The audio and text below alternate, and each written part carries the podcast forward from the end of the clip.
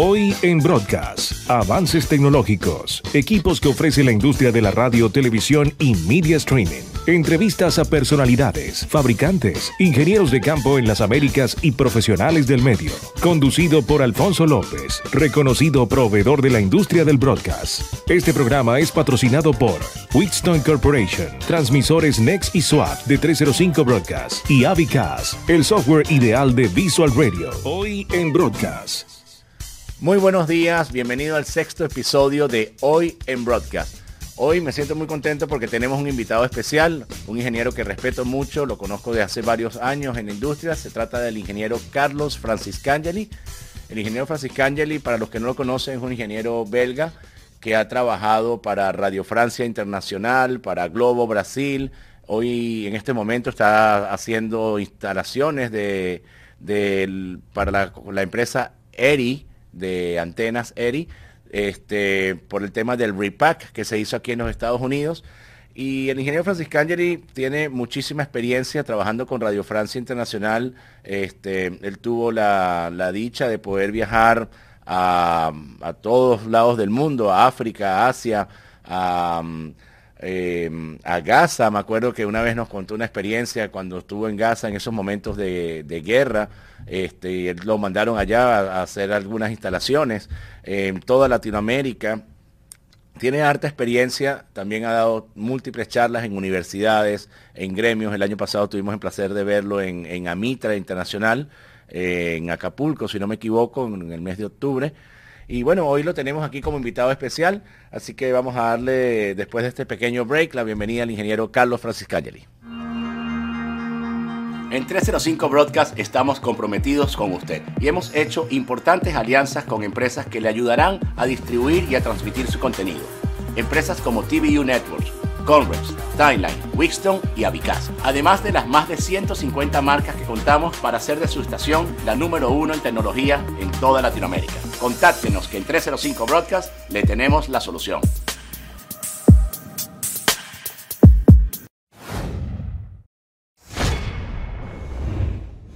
En la parte superior izquierda vamos a tener disponibles 8 entradas de video que pueden ser del tipo SDI o HDMI ingresando por cualquiera de las placas compatibles NDI, cámaras USB, cámara IP y streaming, utilizando el protocolo RTSP.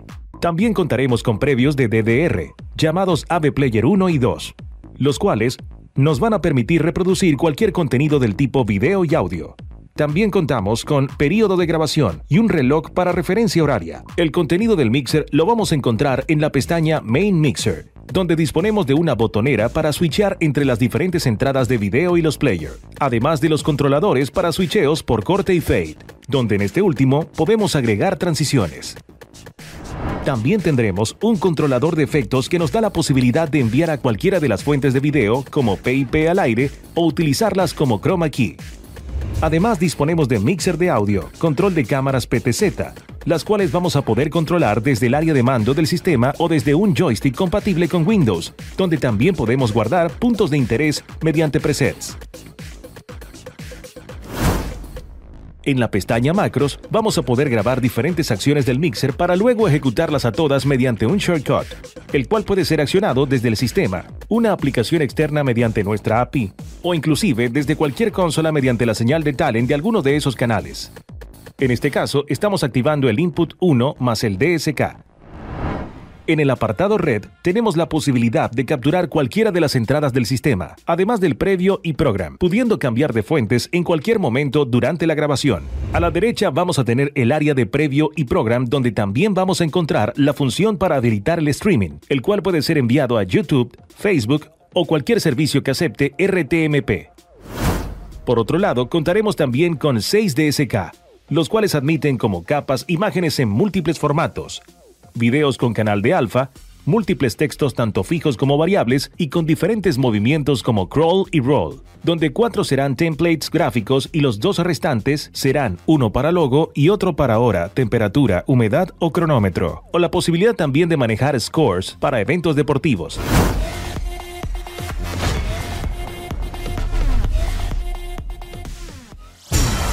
Lo actual de hoy en Broadcast.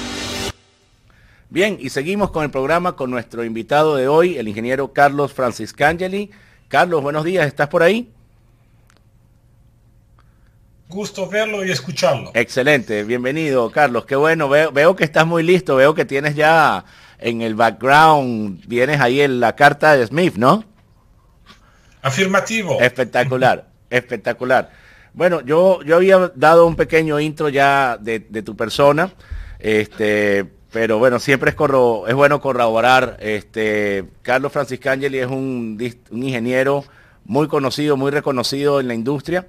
Este, y hoy nos va a dar una cátedra. Hoy yo creo que yo no voy a ser que va a entrevistarlo, sino que él me va a dar a mí y a toda nuestra audiencia una lección de las cosas básicas que tiene que aprender un ingeniero en nuestra industria del broadcasting. Este, Carlos, tengo entendido que por lo que habíamos conversado, este, nos vas a hablar un poco de qué son los decibelios, de cómo manejar bien la carta de Smith este, y cómo dimisificar las ondas estacionarias, que ahí realmente voy a tener que pedirte que eso me lo expliques muy bien porque ni el título lo, lo pude entender. Así que, okay. adelante Carlos, cuéntanos. Ok, entonces empezaremos por lo, por lo último es la parte, digamos, la más, uh, para mí la más crítica y que en general uh, se confunde. Toda la gente que trabaja con, uh, en broadcast, en general con, con transmisores, todo esto, entonces tiene, entiende lo que son las ondas estacionarias, lo que dicen ellos, la reflejada, la potencia reflejada, etc. Pero yo te hablo de mito porque realmente creo que no se entiende bien ya, la interpretación de esto. Y eso es lo más grave. Y, esto no, no solo es grave, yo te diré que es gravísimo. Me explico. Usted tiene un transmisor y una antena. Entre los dos hay un cable o una línea de transmisión, lo que sea. ¿A qué sirve este cable o esta línea de transmisión? A transferir la energía del transmisor hacia la antena. Así es. Bueno, cuando tú trans, transfieres energía, hay que entender que nada es gratis. Que siempre hay problemas. Así es. No, no, no solo las pérdidas. ¿ya? Las pérdidas significa tú tienes 1000 watts a tu transmisor y te llega 900 watts a la antena. Pierde 10%. Ahora el 10% lo expresa en porcentaje o dice 0,9 o lo expresa en decibelio, en este caso será un poco más que 0,5 dB, etc. Eso no importa la unidad. Pero esa es la pérdida. Pero yo lo que te estoy hablando no es de pérdida, es más grave. Es decir, que tú hay unas condiciones para transferir eficientemente tu energía desde el transmisor hasta la antena o desde cualquier fuente hacia su carga. Así es. Y la, la condición básica, elemental y fundamental, mucha gente que nos escucha y que nos ve lo saben, es que las impedancias sean las mismas. Significa que si, tú, si la impedancia de salida de tu transmisor es 50 ohm, tu cable tiene que ser 50 ohm y tu antena tiene que ser 50 ohm. Así es. Y en este caso, en este caso, si tú tienes 1000 watts a tu transmisor, siempre perderás una parte en el cable, obviamente, te llegará a 900 watts, pero si tu antena tiene exactamente 50 ohm, bueno, tu antena empezará a irradiar 50, 900 eh, watts. Pero, pero, ese es demasiado bello. La realidad no es esta. es. es que tu antena no es exactamente 50 ohm. Entonces, si las impedancias no son las mismas, ¿qué pasa? Parte de la energía que sale de tu transmisor, que va a la antena, una parte regresa hacia el transmisor y del transmisor regresa y hace la lambada. Es el ROE. No, no, no, no, no, todavía. Esto, esto se llama estas ondas que van y, regresan, se dicen estacionaria porque se queda en la línea. Okay. Y entonces, si tú transmites 1000 watts, llega a la antena con 900, tu antena no está perfectamente adaptada, hay una parte de la energía, por ejemplo, 50 watts, que te regresa, ya, que te regresa hacia el transmisor. Entonces, tú tenías 1000 watts y ahora tú irradia 850 watts, no 900 watts. Has perdido 50 watts más. Esta energía está en la línea y se mantiene en forma estacionaria. Entonces, ¿cuál es la consecuencia de esto? Hay muchísima. Que tú, la gente que te, por la cual tú transmites, en vez de tú aprovechar al máximo de la potencia del transmisor que tú tienes, bueno, como tú en vez tenías 1000 watts, has perdido ya 100 en la línea, tiene 900, ahora has perdido algo más por las estacionarias, tiene 850 watts, te recibe menos fuerte. Entonces, ¿qué pasa? Tú reduces tu, tu cobertura. Ahora, la cosa es mucho más complicada todavía. Estos 50 watts que bailan, que se queda en la línea, también genera pérdida. Carlos, una pregunta, te interrumpo un momentico. Tú cuando me dices que se pierden 100 watts en la línea, tú lo estás poniendo como un ejemplo, ¿no? Un poco exagerado, porque no, no, se pierde. En general, y muchas estaciones se pierde más inclusive. De verdad. Ojalá, ojalá Ojalá que todas las radios FM en América Latina perdiera solo 10% en la línea, ojalá. Pero bueno, ese es otro tema que podemos hablar. Pero, pero tú tenías 1000 watts, ¿ok? Entonces te llega 900 porque tú pierdes 10% eh, en la línea, 900. Tu antena no está perfectamente adaptada. Un ejemplo, se queda 50 watts en la línea. Entonces estos 50 watts que quedan en la línea, al ir y volver, también calienta, calienta el cable, las pérdidas en electrónica casi siempre son, eh, son eh, reactivas, eh, no, no, son resistivas, es decir, que se transmiten calor. Entonces, estos 50 watts también generan un poco más de calor y al final perderás 5 o 10 watts más. Conclusiones, tú de 1000 watts que tenía, te llega 900 a la antena. ¿Por qué? Por tu cable. La antena no está adaptada, te crea 50 watts de potencia reflejada y estos 50 watts te hace perder 10 watts más Em, balance de 1000 te llega a 840. Así es. Ahora, ahora, ya, primera cosa, gravísimo, ya, entonces tu cobertura ha disminuido y la gente obviamente recibe menos fuerte. Y entonces, ¿por qué hablo de mito?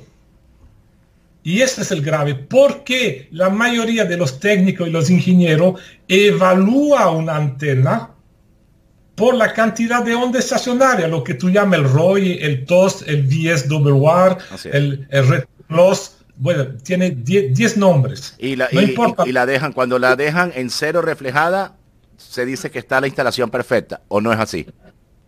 Y ese es el grave Ese es el problema, ahí está, ok. No, no es un problema, es más grave que un problema. Es, una, es, una mala concepción, es tener malos los conceptos y entonces lo lleva al llevarlo a la práctica, pues obviamente no vas a tener el resultado. E, está, entonces, entonces, que es fundamental tener un ROE, no de cero, es imposible, te voy a explicar por qué, tiene que ser de uno, porque es una relación, ROE significa relación de onda estacionaria. Te voy a explicar por qué no puede ser cero. Cero, potencia reflejada pero uno de Roye. Okay. Esto lo va a ver después. Okay. ok. Pero el error, ¿dónde viene? Mira bien. Voy a tomar un cable, caso muy sencillo. ¿Ves el lápiz, mi lápiz así? Esa es la antena, ya que, que, está sobre la torre. Eh, se, ve, se ve un poco mal el lápiz por el tema del croma. Eh, no sé ah, qué color, no, sé qué color. ok, ahora sí, ahora sí. Ajá. Esa es mi antena que, que está sobre la torre. Sí. Entonces, yo tengo mi transmisor, última generación, me ha costado 50 mil dólares, puro digital, mi cable increíble, todo lo máximo. Miro, miro, potencia reflejada cero, digo, wow, mi antena increíble. Ahora, si por, si por desgracia el instalador me instaló la antena así, inclinada, entonces apunto más hacia la luna. Yo miro mi, mi reflejada hacia mi transmisor y que veo 0 watt yo digo, wow, qué increíble mi antena. Puta, he hecho una compra maravillosa. Al final yo transmito por la luna. Claro. Nada por la gente y no tengo cero estacionaria. Entonces la onda estacionaria, la reflejada y eh, el return loss, llámalo como tú quieres, parámetro S, lo que tú quieres, ya no te muestra cómo irradia tu antena, te muestra solamente cómo transfiere tu energía desde tu transmisor hasta tu antena. Claro. Que es importante, por supuesto que es importante, pero no solo es importante por el tema eh, de eficiencia. Ahora, para, medir, para medir ese patrón vertical, ahora se están usando mucho los drones, ¿correcto? Para, porque antes medirlo era muy caro, se tenía que alquilar inclusive un, helicóptero. Ahora entiendo que muchos ingenieros están implementando la, la utilización de drones para medir ese patrón vertical, ¿no?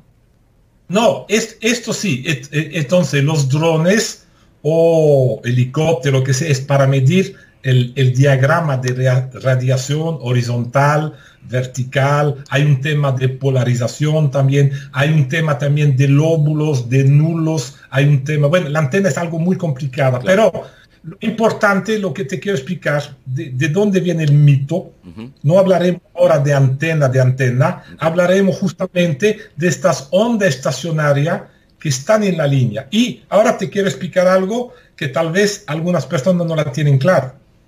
Cuando tú tienes onda estacionaria en tu línea, ¿ya?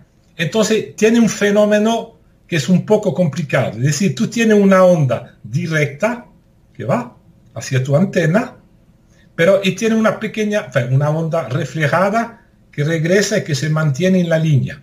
Entonces tú físicamente tienes dos ondas, pero tú no ves, si tú verías con un osciloscopio directamente, tú no ves las dos ondas. Estas dos ondas se mezclan. Entonces se mezclan, es como mezclar agua, tú le echas sal en el agua, tú ves agua transparente. Entonces tú no ves directamente la onda estacionaria, ve la combinación de los dos. Y entonces, ¿qué pasa? En tu línea tiene, hay, hay sitios que tienen más tensiones, menos tensiones, más tensiones, menos tensiones, más tensiones, menos tensiones, etc. Entonces, como hay un máximo, hay un mínimo, si tú logras con un voltímetro medir el, el voltaje máximo sobre el voltaje mínimo, es tan sencillo como esto, lo divido uno por el otro. Esto se llama VSWR. La relación de voltaje de onda estacionaria. Ese es el original, es el histórico. Esto, esto nació cuando se empezó la radiofrecuencia antes de la guerra. Hmm.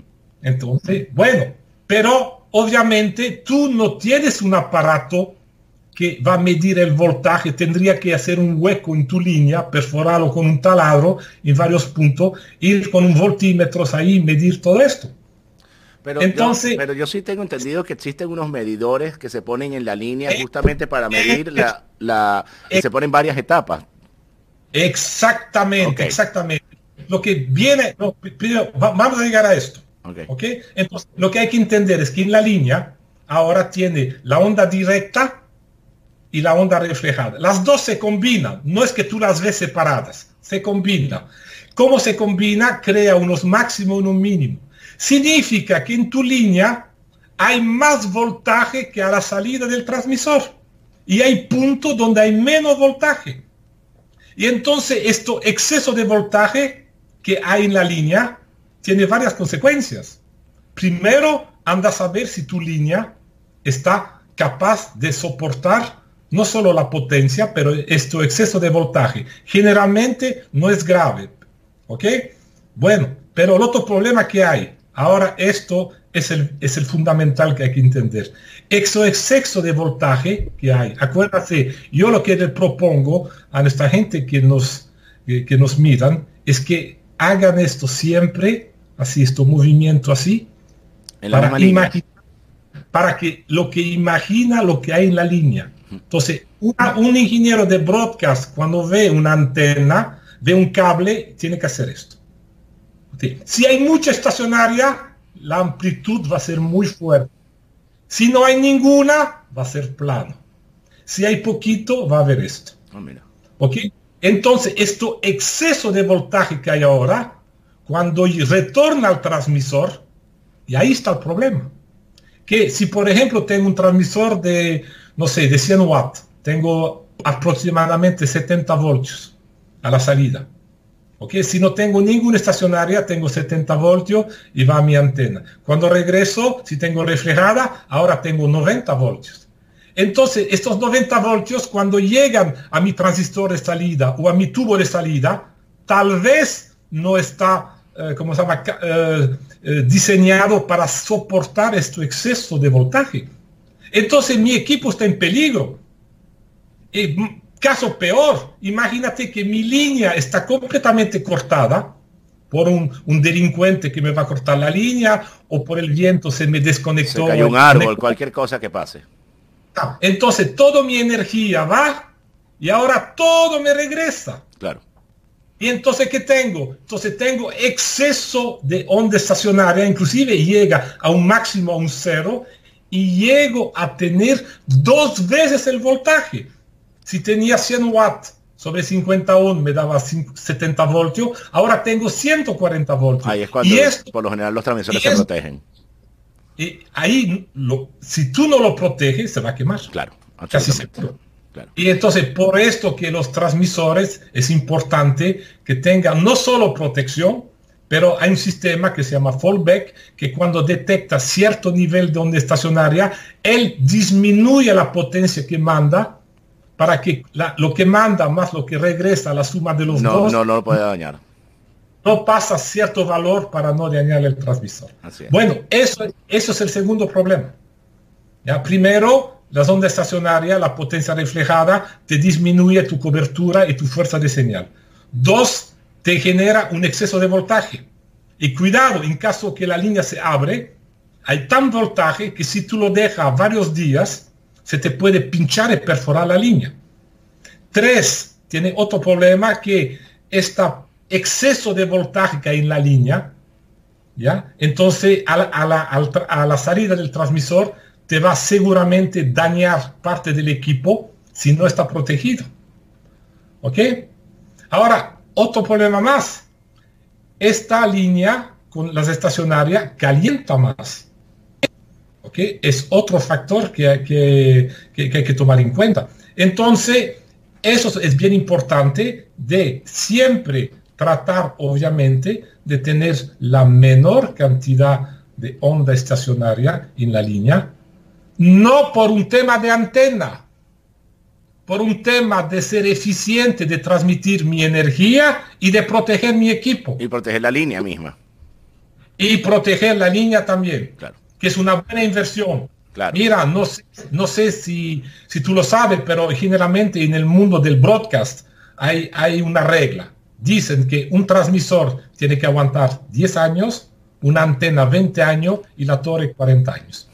Eso más o menos cuando se diseña una estación profesional de radio y televisión, son, son, los criterios que, se utilizan. Ahora, si tú vives al borde del mar, que hay eh, mucha corrosión y todo esto, bueno, tal vez los parámetros varían, pero en general es esto. una línea está hecho para aguantar 20 años. Claro, claro. y muchas veces la línea, no solamente lo que vale la línea, es lo que vale transportar la línea, llevarla a la montaña. Muchas veces se tiene que llevar hasta en helicóptero. Es complicado, claro. Por supuesto, pues, y, es una excelente inversión. Un día, si tú quieres, hablaremos cómo se dimensiona, cómo se la dimensiona correctamente. Porque una cosa que funciona, otra cosa que funciona bien y otra cosa que funciona óptimamente. Muy bien. Carlos, vamos a ir un pequeño break y vamos a conseguir, vamos a seguir con, con esta charla tan interesante que estás transmitiéndole a toda nuestra audiencia aquí en Hoy en Broadcast. Hacemos un pequeño break y seguimos con Carlos Franciscangeli. La plataforma Roku llega a más de 40 millones de hogares en los Estados Unidos, Amazon Fire a 39 millones y Apple TV a 20 millones de hogares. ¿Quiere incluir su canal en estas plataformas? Contáctenos que en 305 Broadcast le tenemos la solución.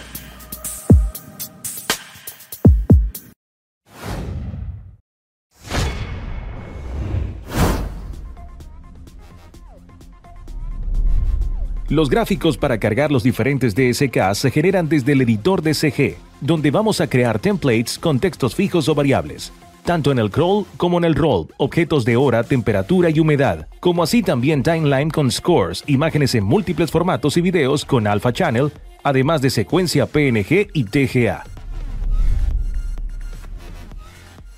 En este caso agregamos branding, logo, hora y temperatura.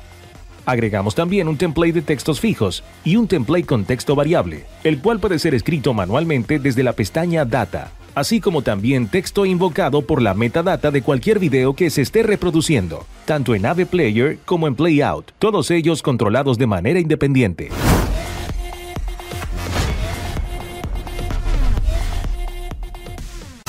Si quieres participar en nuestro próximo show, tienes alguna propuesta de tema a tratar, quieres compartir alguna experiencia, envíanos un mensaje vía mail a nuestro correo al aire arroba hoyenbroadcast.com.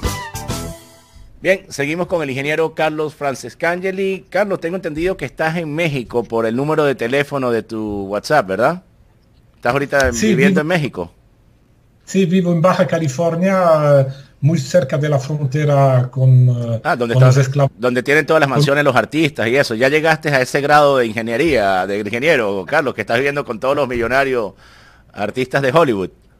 No, no, yo vivo en Baja California. Ah, yo vivo en Baja yo vivo en Baja California, en el desierto, muy cerca de, la frontera con los Esclavos Unidos. Ah. y, entonces yo, digamos, eh, tengo una ocupación, bueno, eh, trabajo parte como consultor y trabajo actualmente por una gran empresa en Estados Unidos eh, de, que, que, venden antena. Yo voy por la supervisión de antena y justamente que hablas de helicóptero, todo eso son instalaciones que se hace con helicóptero. Las líneas no son ni coaxiales, son coaxiales, pero son líneas de 6, 8, 9 pulgadas de cobre, rígida, son instalaciones multimillonarias, costosas, entonces... Y supongo que has tenido mucho trabajo ahorita con, con, toda la implementación del RIPAC aquí en Estados Unidos, ¿correcto?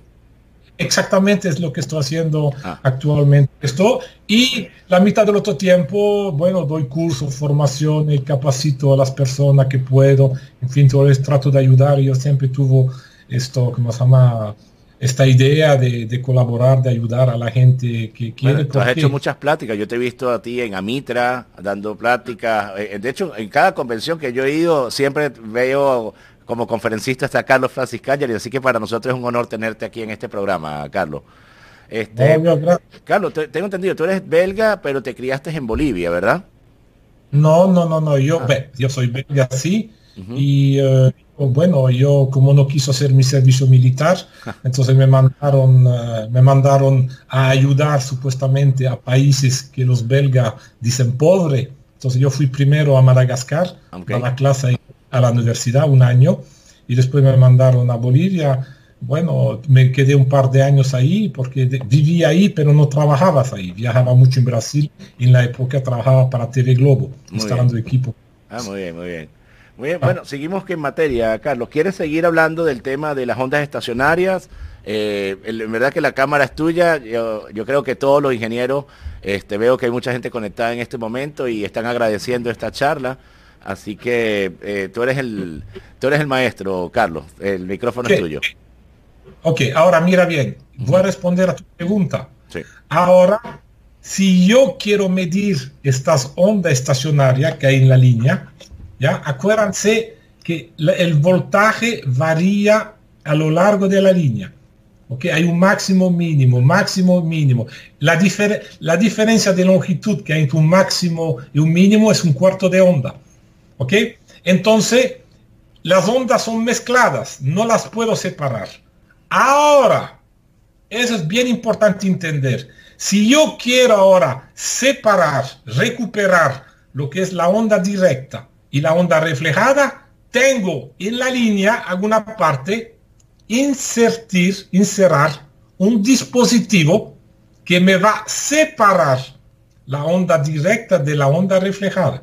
Pero si no inserto este dispositivo, yo siempre tendré estas ondas mezcladas. Entonces, si yo pongo un dispositivo ahí, que se llama acoplador direccional, puente de impedancia, lo que lo, que usted quiere. Entonces yo de este dispositivo puedo de un lado separar la potencia directa, la potencia reflejada, convertir estos voltajes RF en voltaje DC, DC corriente continua, y entonces tendré un aparato que me medirá la potencia directa y el otro la potencia reflejada. Entonces podré, podré tener los dos. Entonces, que bien entender que para yo leer ¿ya? La potencia directa o potencia eh, reflejada, Atención, potencia no es voltaje. Potencia es watt, voltaje es voltios. Que hay una relación entre los dos, sí, pero watt no son voltios. Entonces, un vatímetro es un voltímetro que se ha convertido en vatímetro, se ha cambiado la escala, la graduación del voltio. Entonces, yo necesito poner un dispositivo, generalmente se lo pone a la salida del transmisor, entonces, eso generalmente en los transmisores de FM, de televisión, lo que usamos en broadcast, casi siempre se llama acoplador direccional. Acoplador, ¿por qué? Acoplador porque yo prelevo una parte de la energía, muy poco, muy poco, lo que en la línea, y direccional, ¿por qué? Porque una va hacia el transmisor y el otro regresa. Entonces, tengo que, en un puerto tendré lo que va y en el otro tendré lo que regresa. Tiene que haber esta direccionalidad. No la puedo mezclar. Al contrario, la tengo que separar. Y mejor es mi acoplador, mejor va a separar. Y entonces tiene esto como conclusión, los acopladores direccionales no son perfectos. Claro. ¿Por qué? Porque lo que mando hacia el transmisor, teóricamente, y mi acoplador tendría que ir solo donde va la potencia directa. Lo que hay que bien entender que los acopladores no son perfectos, tiene su limitante. Entonces, cuando yo mando la energía hacia la antena, ya tendría que en el dispositivo salir la potencia a lo que es directo, y la reflejada venir en la puerta que es reflejada. Pero el problema cuál es? Es que cuando mando directo, una parte obviamente va a la puerta directa, pero una pequeña parte va también en la reflejada, porque no, mi acoplador no puede separarlo perfectamente. Y esto lleva, lleva a una conclusión muy importante, aunque tú no, no lo creas, Alonso. Medir la potencia en, en radio es una de las mediciones menos precisas. Mira, por ejemplo, el vatímetro BIRT, el famoso, el modelo 43 que todo que, que usa todo el mundo, sí si tú miras sus especificaciones, porque lastimosamente poca gente la lee, te, lo dice el manual que cuando la aguja está a fondo de escala, significa donde es más preciso tu instrumento, escúchame bien Alonso, se, equivoca de 5%. Wow. A fondo de escala. Ahora imagínate cuando está al inicio, se equivocará de 6-7%. Entonces, cuando tú tienes un transmisor de 10.000 watts, 5%, ¿cuánto es? Sí, son 500 más menos, ¿no? Claro. Entonces puede leer 9500 hasta 10.500. Imagínate que la mayoría, mucha gente lo, compra un transmisor de 10 y no lo está usando a full potencia. Cuando lo estés usando a 7 kilos, eh, la variación ve bastante. Entonces, medir la potencia en radiofrecuencia, bueno, no es que es demasiado complicado, pero hay que bien, bien ponerse en la cabeza que no es una medición muy precisa. Hoy día tú en el mercado consigues estos pequeños voltímetros, multitester chino, a 20 dólares te mide el voltaje DC con una precisión de medio por ciento, por 20 dólares. Hmm. Pero te compra un transmisor de 50 mil dólares, el vatímetro, uh, a lo máximo si estará calibrado, si, si, logra tener 3% de error, wow, tendrás un Rolls Royce. Entonces, esto viene de los defectos de los como acopladores direccionales. ¿Ok? Entonces, ahora entiende también que eh, es muy fácil a un transmisor hacerle leer cualquier potencia. Yo un transmisor de 10.000 watts te lo puedo hacer marcar 40.000 eh, watts. Peor hoy día con todo digital por software te lo hago marcar. Entonces es un tema realmente eh, bien, bien, bien importante. Ahora, yo he hablado solo del tema de, entre comillas, de las ondas reflejadas. Todo Ahora, si, si la, tu, la, la teleaudiencia quiere un día que hablemos más en detalle, ¿ya? Es muy fácil, no hace, no hace falta ah, hacer mucha fórmula matemática, todo esto, con un poco de razonamiento y usando justamente el mapa, lo que tengo atrás mío, que se llama la carta de Smith, Háblanos, ah, un poco, háblanos un poco de la carta de Smith. Esto es muy interesante, Carlos, porque los ingenieros demandan este tipo de programas y lo bueno es que esto va a quedar en las redes, eh, no solamente lo van a poder ver hoy, esto queda grabado en YouTube, queda grabado en, en, Facebook y se puede volver a ver y por mí encantado de tenerte de nuevo para seguir hablando. Yo creo que el tenerte aquí es un privilegio este, y tú has dado muchas charlas en muchas universidades, en muchas gremios de ingeniería en la radiodifusión. Así que que estés con nosotros es un gran placer. Háblanos un poquito de los decibelios. ¿Qué tenemos que cuidar en nuestra en nuestra nuestro mantenimiento de una planta de, radio, de televisión? Este, y cómo usar estos términos correctamente. Bueno, eso también es, es otro gravísimo problema. Como tú dices, y a mí me ha tocado dar clases en muchas partes del mundo y, con gente de Asia, de África, en fin, todo esto, y no, no solo latino o europeo. Yo lo que veo hoy día es que lastimosamente la enseñanza en las universidades, en las escuelas, está muy, está muy mal hecha. Mucha gente saca su cartón y cree que porque tiene un cartón sabe. Entonces, no confunde una persona instruida con una persona inteligente. No es porque tiene instruido que tiene un cartón que sabe. Yo conozco mucha gente que no tiene ningún título y que sabe muchísimo e inclusive yo aprendí muchísimo de ellos. De la experiencia, de, la, de, las instalaciones, del campo. No, no, solo la experiencia, su manera de razonar y de entender.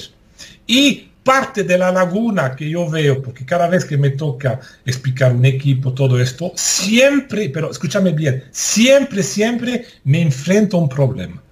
El maldito o el bondadoso decibelio. Que es es, una herramienta maravillosa, pero mucha gente, si te digo, mira, si te digo, por ejemplo, eh, la distorsión de mi eh, consola, ya, en vez de expresarla en porcentaje, si te digo la distorsión es 0.00%, ah, me dirá, puta, Carlos, qué increíble mi equipo. Ok, pero en muchos catálogos la distorsión te la expresa en dB. Entonces te digo, la distorsión es de menos 74 dB. ¿Y? ¿Qué significa? ¿Y? Ah, que, ah pero, y, ah, no, pero la mía es menos 80, claro, menos 80 es mejor que menos 74, pero ¿y, y qué más? Entonces ahí, ahí todo se bloquea. ¿Por qué? Porque no la sienten. El decibelio es, es una unidad increíble. Cuando una persona la sienten, no que la aplica, hay que sentirla. Hay, que, hay que, Déjame repetir eso aquí a los operadores que siempre lo ponen hasta el rojo, donde ven el, después el amarillo, ahí es el sitio, ¿no? En la consola. Sí, pero ese es gravísimo porque, bueno, ahí lo, como, como dicen los mexicanos, lo chinga todo. ya está. Pero mira bien, entonces vamos a explicar primero, para entender el decibelio, hay que entender el origen. Cuando usted entiende el origen, la historia, tal vez va a entender por qué es tan, es tan fácil y tan increíble y importante usar el decibelio. No se usa el decibelio por decibelio. El electrónico es un flojo, el matemática es un flojo. No te va a decir 10 uh, naranja y más 4 naranja y, ¿cómo se llama? Y 14 naranja. Te va a decir 14 N porque para él N es naranja. Entonces igual, las unidades lo mismo. Entonces, ¿qué pasa? Mira, en electrónica tomamos, por ejemplo, una estación de radio que capta por satélite y retransmite. ¿Ok? Capta la señal de satélite. Mira, Alonso, la señal de satélite que te llega, el voltaje es tan débil, son nanovoltios. Nanovoltios significa 0 con 9 0 después voltios. Okay. Imagina. Bueno, cuando tú lo transmites, le vende un transmisor de 10.000 watts a, una, a, un de tus, eh, ¿cómo se llama?, distinguido cliente ya a la serie de transmisor tendrá centenas de voltios en la línea, tal vez miles de voltios. ¿ya? Mira, llega, yo he conocido en Marruecos, en Argelia, transmisor, y me ha tocado estar también ahí, de 2 megawatts. ¿Sabes lo que es esto? En, onda media, 2000 kilowatts. Wow. ¿ya? Nada más entrar a la caseta se te paran los pelos. No, pero es monstruoso. Y, mira, el medidor de luz ahí gira como un ventilador, ¿me entiendes? Es tremendo. Bueno, entonces ahí son decenas de miles de voltios que salen en la línea. Ok, entonces en electrónica, en la misma estación, de un lado tiene, puedes tener, digamos, hasta mil voltios, significa 3-0 positivo antes de la coma. Y del otro lado, capta por satélite, tiene señales 9-0 después de la coma. Entonces tú tienes una variación entre el señal débil el más fuerte de 12 ceros. Son cifras astronómicas. Sí, sí, sí. Tú no puedes con tu calculadora empezar a sumar todo, te volvería loco. No, serías tú electrónico, serías astrónomo. Y es justamente un astrónomo que se llamaba Napier, John Napier, un escocés, cuidado, la gente lo llama después Neper. Él tiene una consonancia matemática que mucho de tu audiencia se va a dar cuenta de dónde viene. Él que hizo, él, un número muy grande, porque él nació en la época que Copérnico ¿ya? Y eh, había cambiado la astronomía, que se dio cuenta que la Tierra, ya, el, Sol, la Tierra giraba alrededor del Sol, etcétera. Entonces empezaron a calcular dónde se encontraban los planetas, entonces empezaron a manejar números enormes, con cálculo enorme, porque muchos números, muchos esto. ¿Y él qué hizo? Ya, un número muy grande le convirtió en número muy pequeño. Por ejemplo, si pongo un millón, yo puedo decir que un millón es 10 exponente 6, porque un millón es 10, 6, es, 6 veces 10 por 10 por 10 por 10 por 10 por 10. Bueno, igual, por ejemplo, 256 es 2 exponente 8, porque es 8 veces 2 por 2 por 2. Entonces, cualquier número lo puedes utilizar con una base y un, un exponente. Entonces eso se vuelve mucho más fácil. Y esto se llama el logaritmo. El logaritmo que es? Es el número, el exponente, ¿ya? Que te da el resultado en función de la base. Por ejemplo, 1000, ¿ya? Es 10 exponente 3. Entonces el logaritmo en base 10, porque ya has puesto 10 exponente 3, igual 3. Es tan sencillo como esto. Me, me remontaste a tercer año de bachillerato. Bueno, entonces, ¿qué ventaja tiene esto? Bueno, habría que hacer un día tal vez un curso más específico, pero si usted ve la curva logarítmica, entonces los números grandes, grandes, tiene una variación pequeña y los números pequeños tienen una variación grande. Significa que yo sobre una misma escala, sobre una misma regla, si yo tendría una regla de esta, podría tener miles de voltios y nanovoltios, picovoltios. Entonces tendría una escala de 10, 15, 20 ceros. Y esto entonces se, empezó a exprimir todas las, las unidades electrónicas, la ganancia, las pérdidas, todo en decibelio. ¿Por qué? Porque también... Para reducir los ceros para, tener sobre la misma escala señales grandes y señales pequeños. Imagínate, yo tengo un voltímetro que mide 220 eh, voltios. Ahora, como yo y mi voltímetro ahí voy a leer un milivoltio, la aguja ni la veo, ni la veo mover. Ahora imagina si quiero leer un microvoltio, ni con un microscopio vería mi aguja mover. Ahora un nanovoltio, olvídate, yo, ni con un microscopio electrónico lo vería. Entonces, convirtiendo todos estos números usando la función logarítmica. Cuidado, no es lo mismo. dB no es veces. Yo si tengo 100 watts, tengo un amplificador, me entra un watt y me sale 100 watts, ¿qué le digo? Digo que mi ganancia es la potencia de salida sobre la potencia de entrada. Es 100 watts sobre un watt. Los watts se elimina, la ganancia es 100. Carlos, esto que acabas de mencionar es una confusión que siempre está en el ambiente. Cuando tenemos una antena, vamos a suponer, eh, por lo general, si uno ve las especificaciones de una antena y uno agarra eh, dos bays, en dos bays te dice que son la ganancia es 0 dB. Y cuando tienes 4 bays te dice que es 2.3 dB y cuando tienes 6 bays te dice que es 3.2 dB. Pero también la gente le llama esto que son veces. Pues sí, puede expresar en decimal, en veces, o lo transforma todo con la función logarítmica. Esto se volvería velios, no decibelio, velios. ¿ya?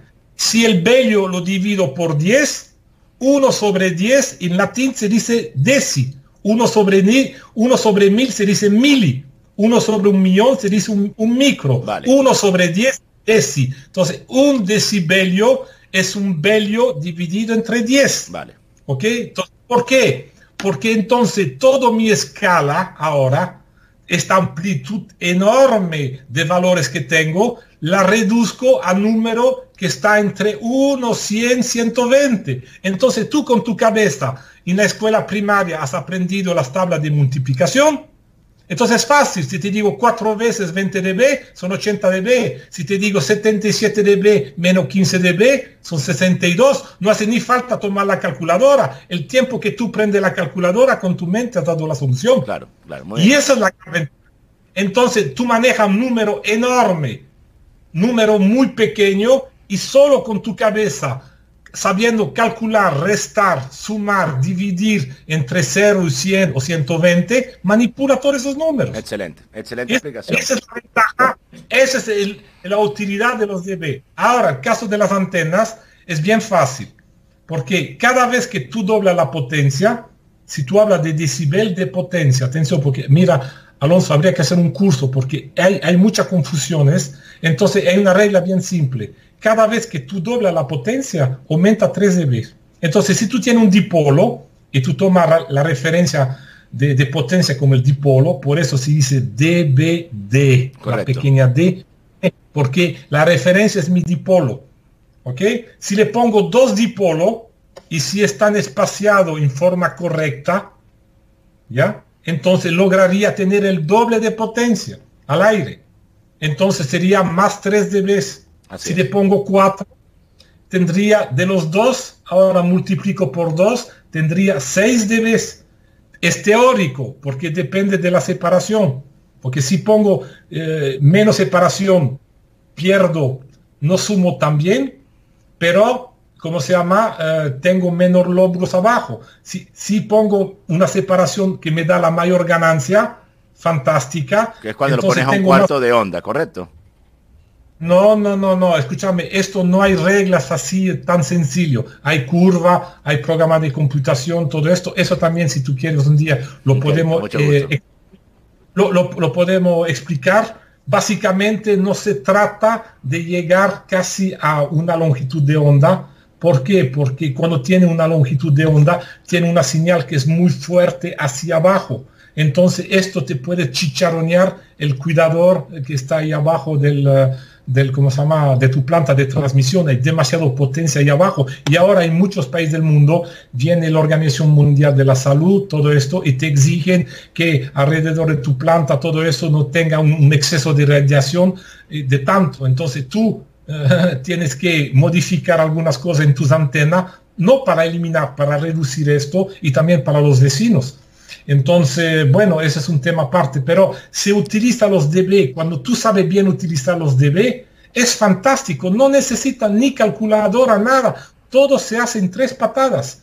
Y esa es la ventaja. Pero no hay que estudiarlo, hay que sentirlos. Claro. Entonces, para eso hay que hacer un curso, hay que hacer ejercicio, hay que nuestros amigos que nos escuchan entender la lógica, el razonamiento. Cuando tú has entendido el razonamiento, no te lo yo te digo la fórmula, mañana te has olvidado, pero cuando has entendido el razonamiento, eso te queda toda la vida. Entonces, lo que sería interesante es explicar este razonamiento, mi experiencia, otras personas, cada uno obviamente tiene un poco su receta, su manera de ver, no es así algo universal. Bueno, eh, mis trucos, o sea, no mis trucos, mi manera de verlo la puedo expresar, tal vez hay otra persona que lo podrá explicar mejor, no lo sé, pero lo importante es esto. Y entonces lo que pasa es que en, eh, toda esta gente que estudia en las universidades todo esto, le, machuca el DB sin saber lo que es. El DB es Espíritu Santo. Todo sabe que existe y nadie lo ve y nadie lo entiende. Hay que entenderlo. Carlos, excelente. Gracias por esa explicación. Vamos a un pequeño break y seguimos para que por favor nos expliques un poco más sobre la carta de Smith, cómo interpretarla y cómo debemos eh, llevarla a la práctica. Vamos a hacer un pequeño break y ya seguimos con Carlos Francis Cañari. Eres realtor, abogado, motivador o influencer y además quieres darle un contenido de alto nivel, más profesional a todas tus redes sociales.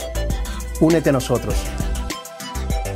Te ofrecemos todas las facilidades para que puedas hacer tu propio show desde nuestros estudios o desde la comodidad de tu casa. El mundo está lleno de gente que necesita conectar contigo. Sé protagonista. Aquí te decimos cómo. 305 Broadcast Media Center. Soluciones en comunicación.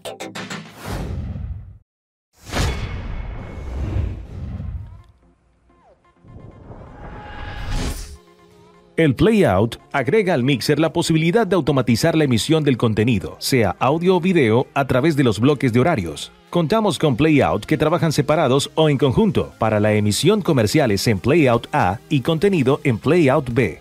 Vamos a poder también generar randoms a través de las categorías con solo agregar e indicar el tiempo a cubrir. También contamos con un panel de Instant Player para reproducir rápidamente. Además, eventos programables, ejecución de macros definidos por el usuario y funciones especiales dependiendo del tipo de contenido.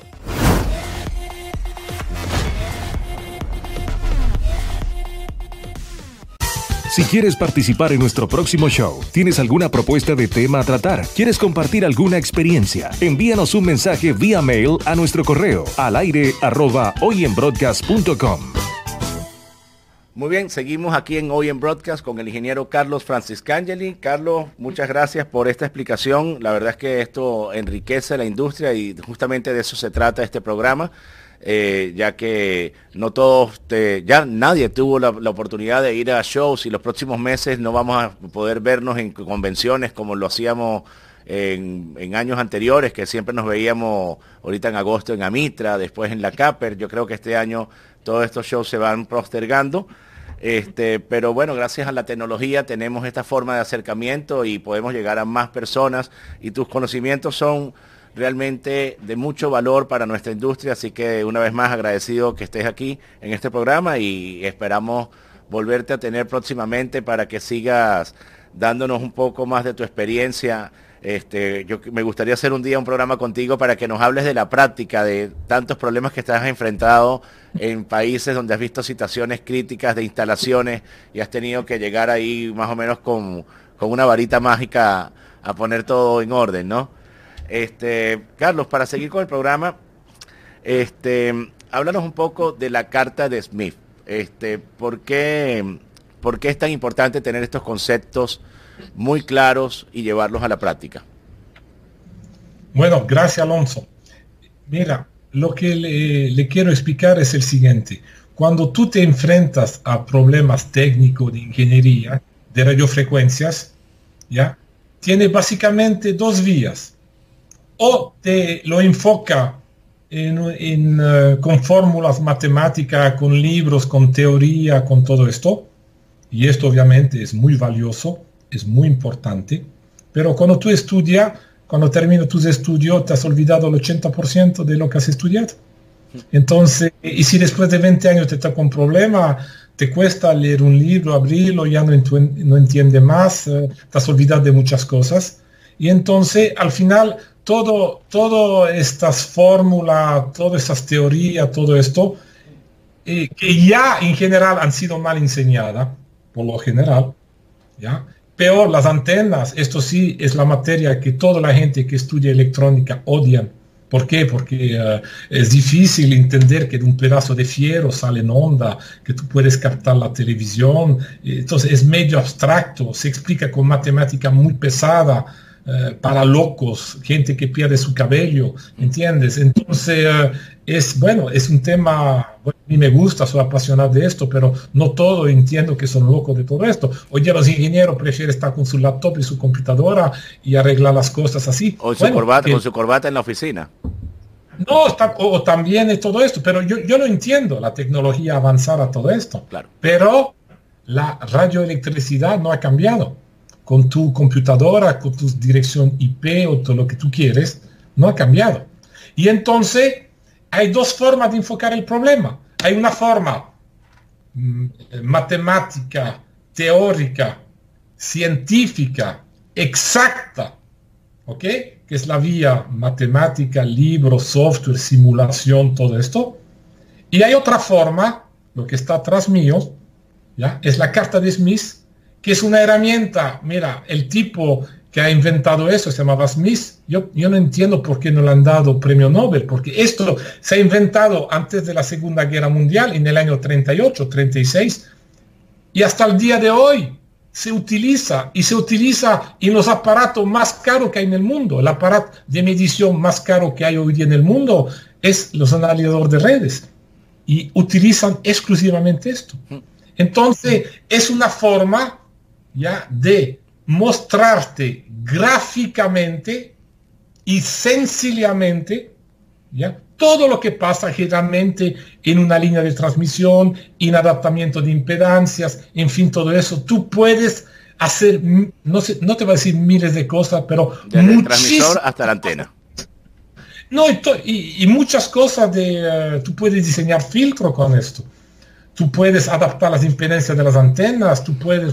Es infinito. Tú puedes ver la onda estacionaria sobre, uh, sobre la carta de Smith.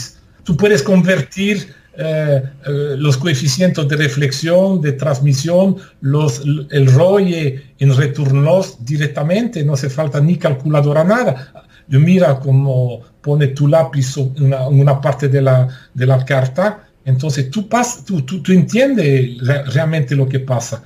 Y, y, no solo lo entiende, lo visualiza, y cuando tú manejas realmente muy bien la carta de Smith, has entendido muchísimas cosas sin necesidad de hacer tanto bla, Antes de comenzar el programa, yo le mandé aquí a los amigos de producción que pusieran aquí en el link de abajo.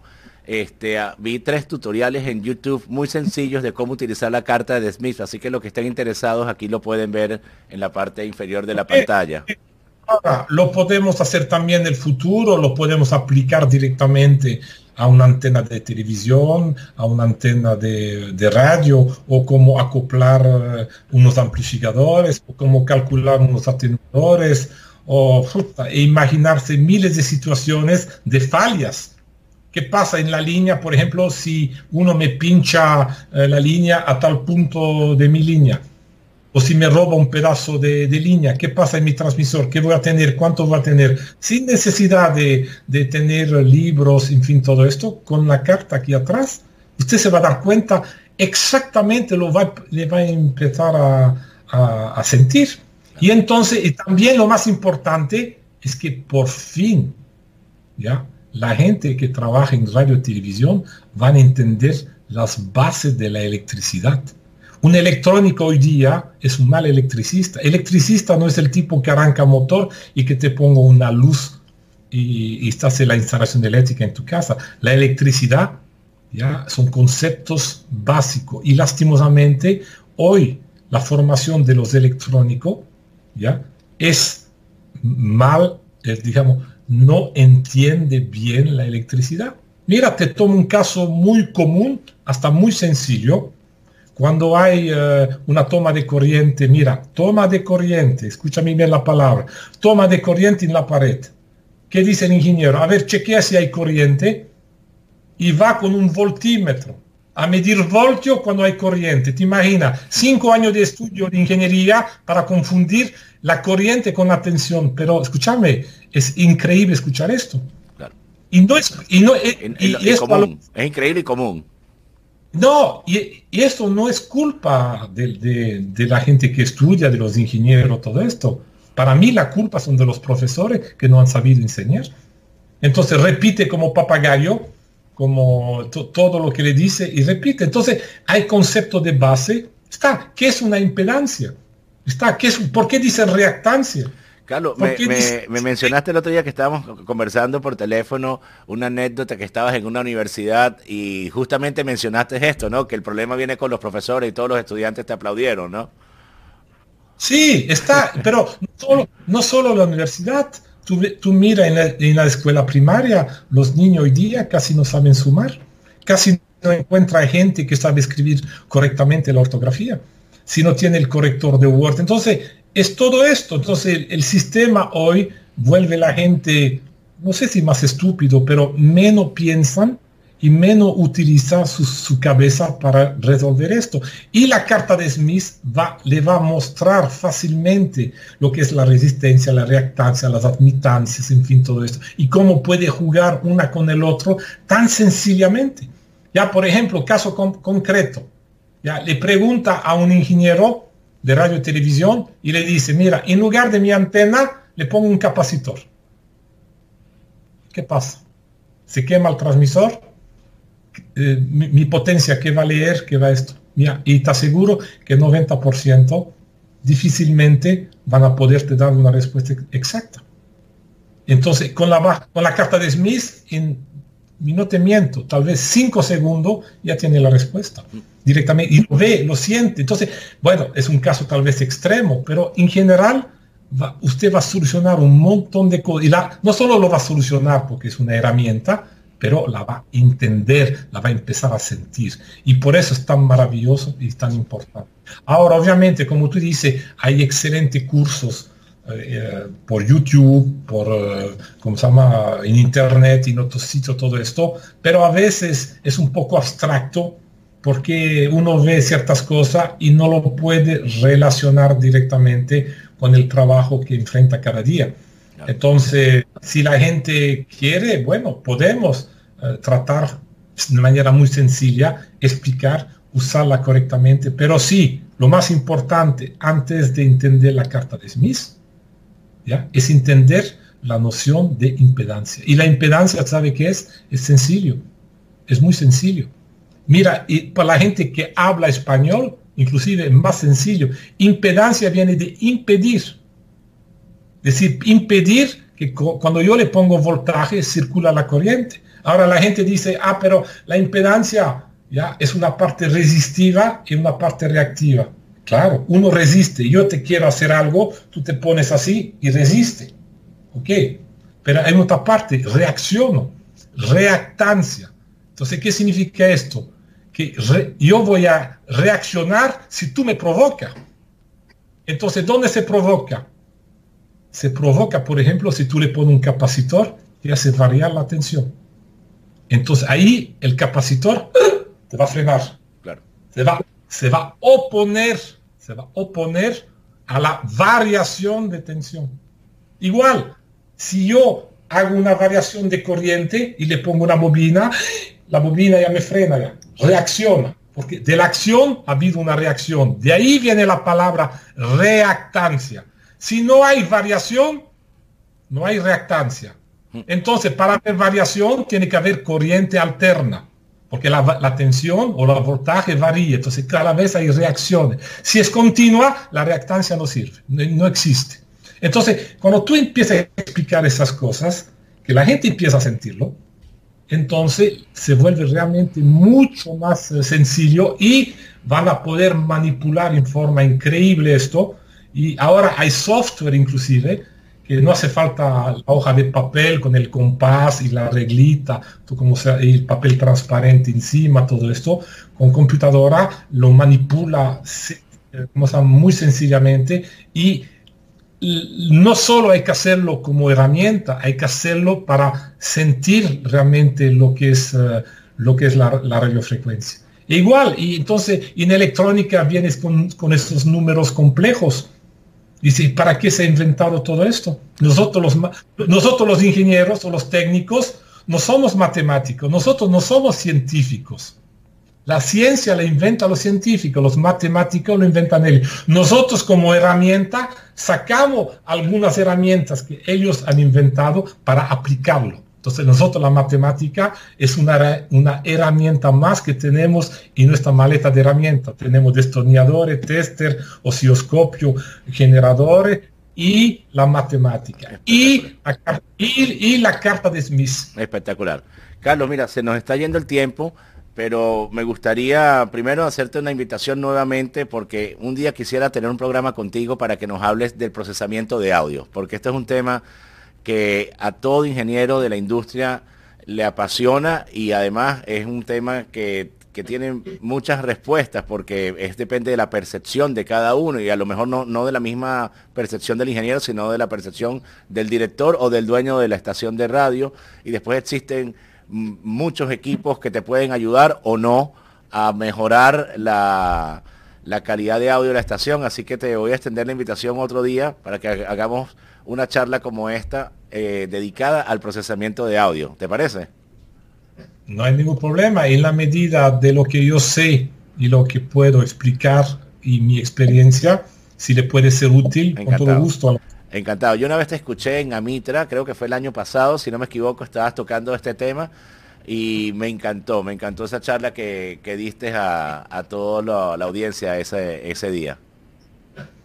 Bueno, ok, entonces si quiere que la repetimos, bueno, con todo Esto, lo haremos. Excelente. Bueno, Carlos, ingeniero Carlos Franciscañer y señores, muchísimas gracias, Carlos, por tu participación. Este, hasta la próxima vez, cuídate mucho, este, eh, mantente en casa. Yo sé que estás saliendo a hacer muchas instalaciones, hazlo de manera segura y nos vemos la próxima vez con el favor de Dios. Hoy en Broadcast, avances tecnológicos, equipos que ofrece la industria de la radio, televisión y media streaming, entrevistas a personalidades, fabricantes, ingenieros de campo en las Américas y profesionales del medio. Conducido por Alfonso López, reconocido proveedor de la industria del broadcast. Este programa es patrocinado por Wheatstone Corporation, transmisores Next y SWAT de 305 Broadcast y Avicas, el software ideal de Visual Radio. Hoy en Broadcast.